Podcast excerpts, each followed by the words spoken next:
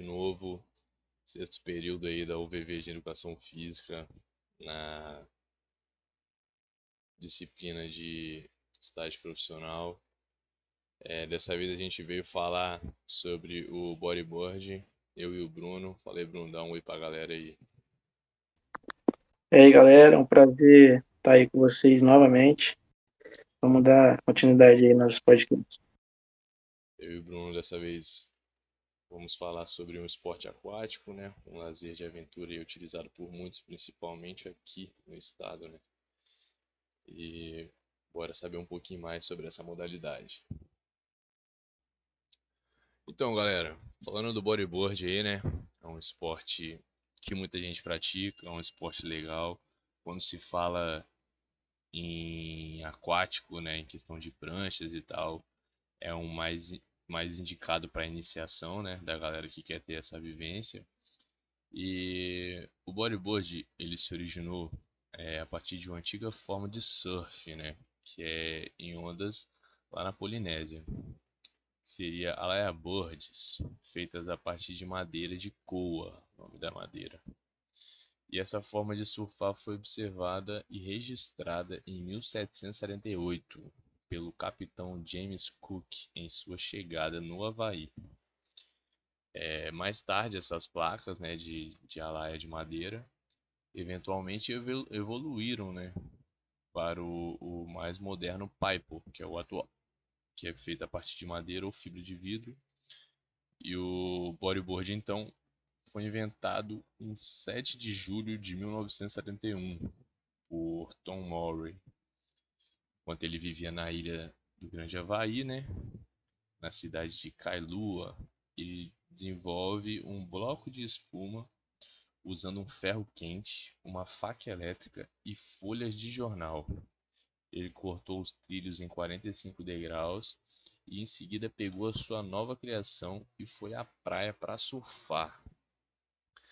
Então o bodyboard ele era conhecido na Havaí como Piperboard. O Piper é uma prancha, né?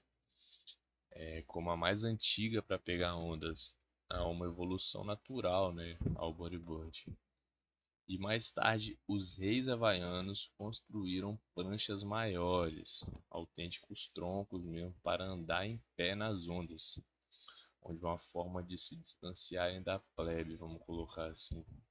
Os nativos em geral continuaram a usar o pipe para se divertir e algo que veio até aos nossos dias até a invenção da prancha de surf, né? E ao mudar-se para a Califórnia em 1974, começou com uma pequena produção de fundo de quintal. No ano seguinte, 75, uma multinacional americana comprou os direitos de produção e passou a fabricar em grande escala essas pranchas, galera. E o Piper, então, né, esteve nas entrelinhas do esporte durante algumas décadas. Até que o surfista americano Tom Moore foi quem deu a cara novamente ao esporte, aperfeiçoando a ideia dos nativos lá atrás. Moore, que morava na Havaí, recriou um pipe usando a primeira prancha de espuma e polietileno que ele tinha e chamou ela assim de bodyboard. E ao mudar-se para a Califórnia em 1974, ele começou com uma pequena produção de fundo de quintal.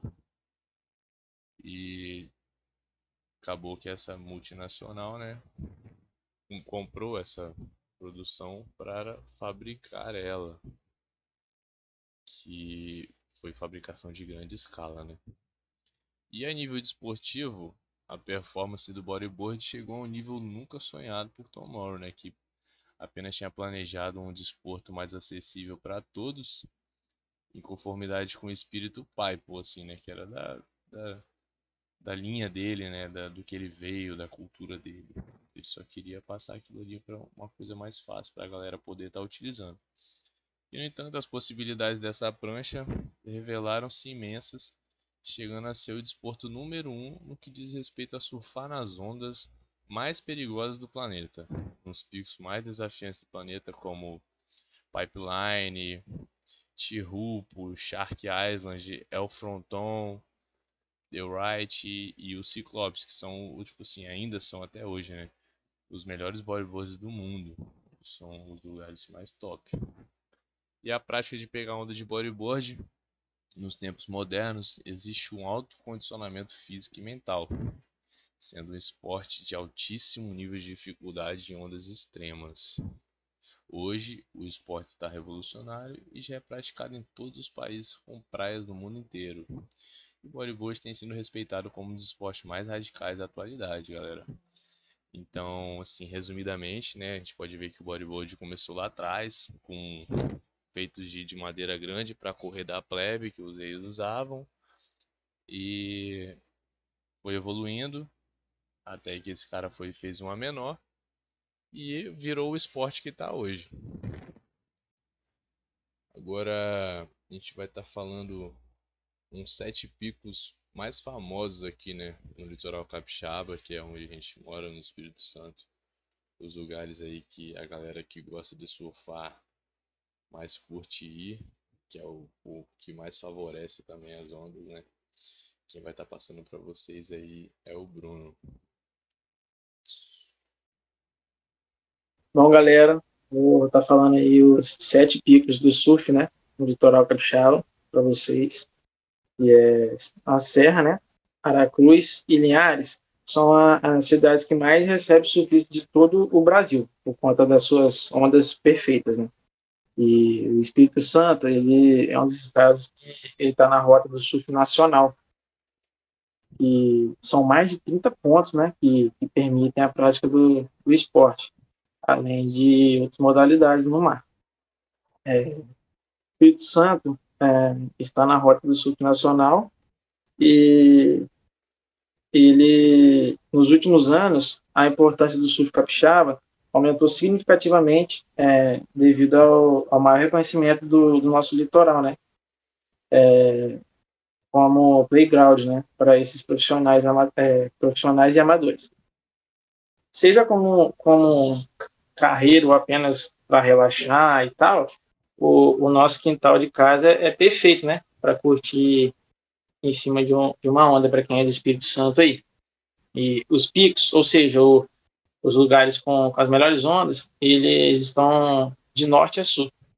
E selecionamos, é, eu e João selecionamos algumas praias aí, né? Em localidades que a CBL atua, para mostrar que é possível morar com qualidade de vida ao lado de paraísos como esse, que são os seguintes: é, Jacaraípe, na Serra, né, que é um dos berços do surf é, capixaba, com grandes talentos e, e grandes eventos, né, é, e é o pico mais constante e ideal para iniciantes, porque possui ondas fáceis e, e boa de largura, né.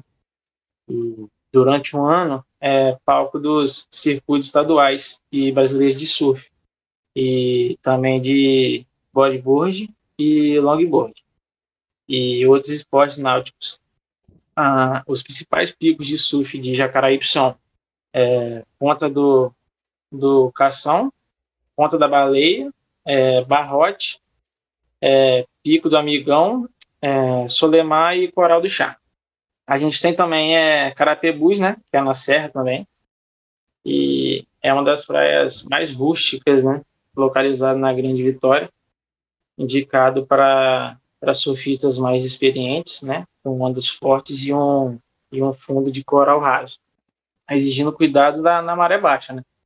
E os principais picos de surf de Carapebus é Prainha de Carapebus e a Praia Mole. É, da, da SAI, em Aracruz, que é localizado no distrito de Aracruz, né, e a praia é o ponte do verão. Um trecho com ondas mais fortes é, se destaca no local e onde fica a parte da praia que é conhecida como Xangão pelos surfistas, né?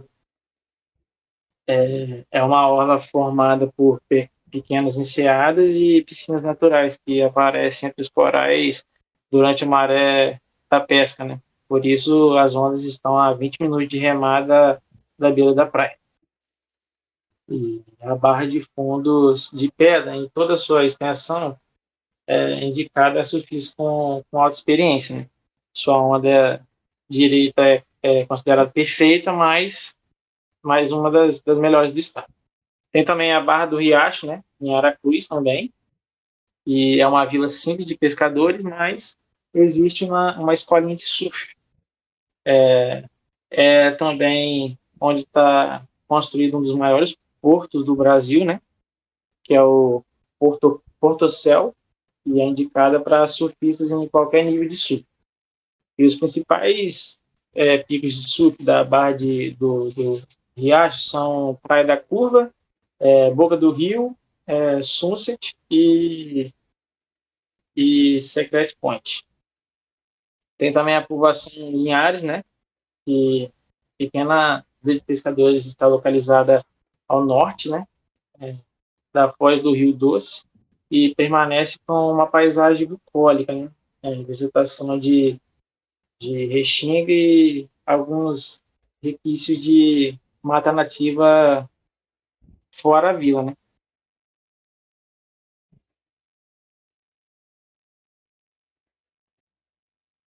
É, a povoação já foi palco de etapas dos círculos estaduais e brasileiros de surf, né? E o destaque são as ondas fortes, pesadas e tubulares, né? Que, que formam tubos rápidos e pesados, exigindo a experiência do surfista nesse mar. Tem também a ponta do, do Ipiranga, né? Que é em Linhares, e de água morna, é, boas direitas quebram no back do, é, do back break, né? E principalmente no, no inverno, é, é, com ondulação de sul. E no geral, as ondas podem variar bastante, né? Sendo indicada tanto para surfistas iniciantes como para os mais experientes, já que em dias de ondas maiores eles formam tubos fortes e rápidos. É, a praia se destaca também pela preservação de restinga na, na beira do mar e uma das mais protegidas né, do Espírito Santo a, e, e, ponto de, de desova e reprodução de tartarugas, que é uma característica bem bacana aí. Tem também Regência, que é em Linhares também, fica localizado em Linhares, e aí é conhecida como Havaí Capixaba, né? E volta a receber surfistas todos, todos surfistas em, em busca das suas ondas, né? Inclusive, em 2018, é, foi realizada uma etapa do Circuito Nacional de Surf Profissional. E, e Regência é famosa entre os surfistas e atrai visitantes de, de vários outros lugares, né? Do país, países do mundo também. É conhecida mundialmente.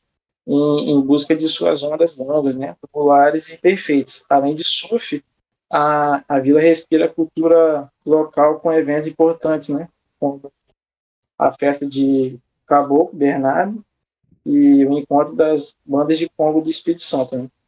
E a tradicional festa dos pescadores de regência, além de reunir grandes grupos de artesão e abrigar a principal base do projeto é Temar do Espírito Santo.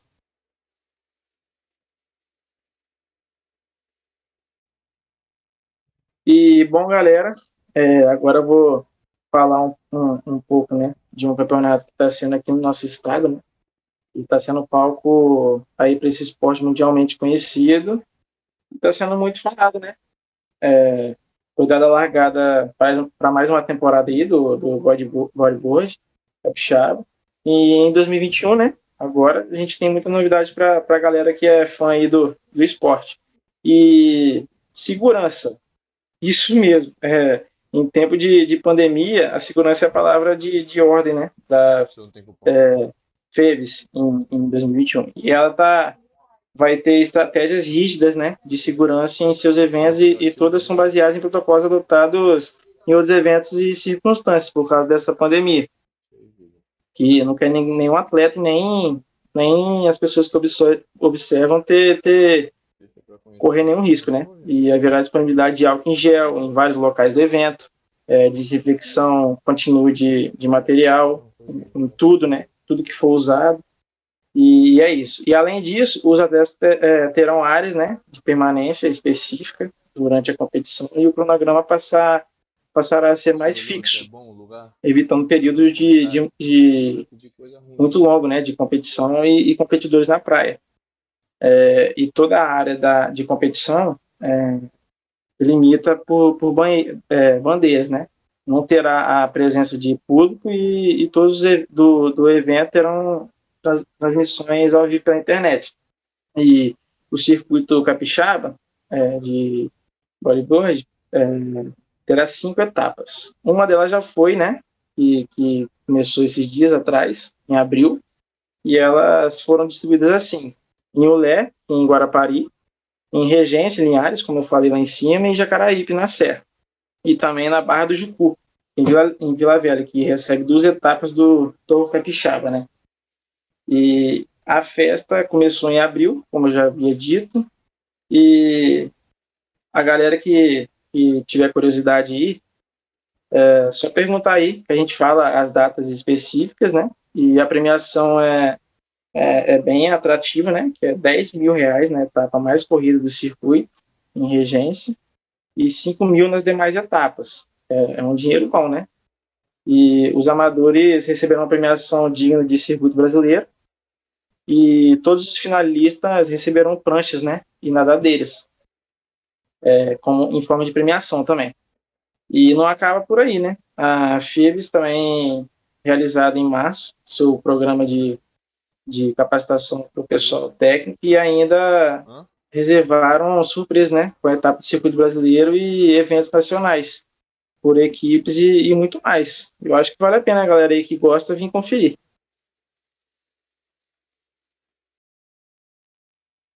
É isso aí, galera. E lembrando também, né, que quando a gente alinha a questão do benefício da saúde, melhora também no condicionamento físico e sociabilidade, né? O bodyboard ou surf, esses, tipos de esporte aquático, é um esporte democrático para qualquer idade e perfil. Qualquer pessoa aí que, lógico, se for pequeno tem que ter um acompanhamento aí com maior e tal. Tomar muito cuidado com o mar, que o mar é é bastante perigoso. E uma das maiores qualidades desse esporte é despertar a consciência ambiental através do contato com a natureza. E não tem jeito, quem está ali em constante contato com o mar percebe claramente a importância de ser um defensor dessa sustentabilidade ambiental. Uma bandeira que também é da CBL que proporciona plane... espaços planejados, né, moradia que respeitam uma boa relação do homem com a natureza próxima a esses lugares aí que é os pontos principais aí, né? Estão sempre preservando essa área. O bodyboard em si eu já fiz algumas vezes, mas não tive tempo para continuar me aprofundando. E você, Bruno, já teve alguma vivência aí nesse esporte? Paz, nunca tive, cara. Nunca tive vivência, até porque na minha cidade nem praia tem, eu sou do interior aqui, né? E nunca tive essa curiosidade, não. Você se acha massa? Pô, é legal, cara, é legal. Eu já, já tive a experiência tanto no bodyboard quanto no surf. Mas quando você puder, dá uma, dá uma tentada aí que é legal, é legal.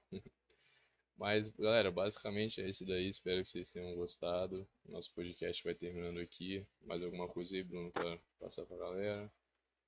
Não, não tem nada pra falar não, João. Acho que ficou bem, bem explicadinho aí. E acho que ficou bem massa aí. É isso aí, galera. Nosso podcast vai terminando aqui. Até o próximo. E valeu!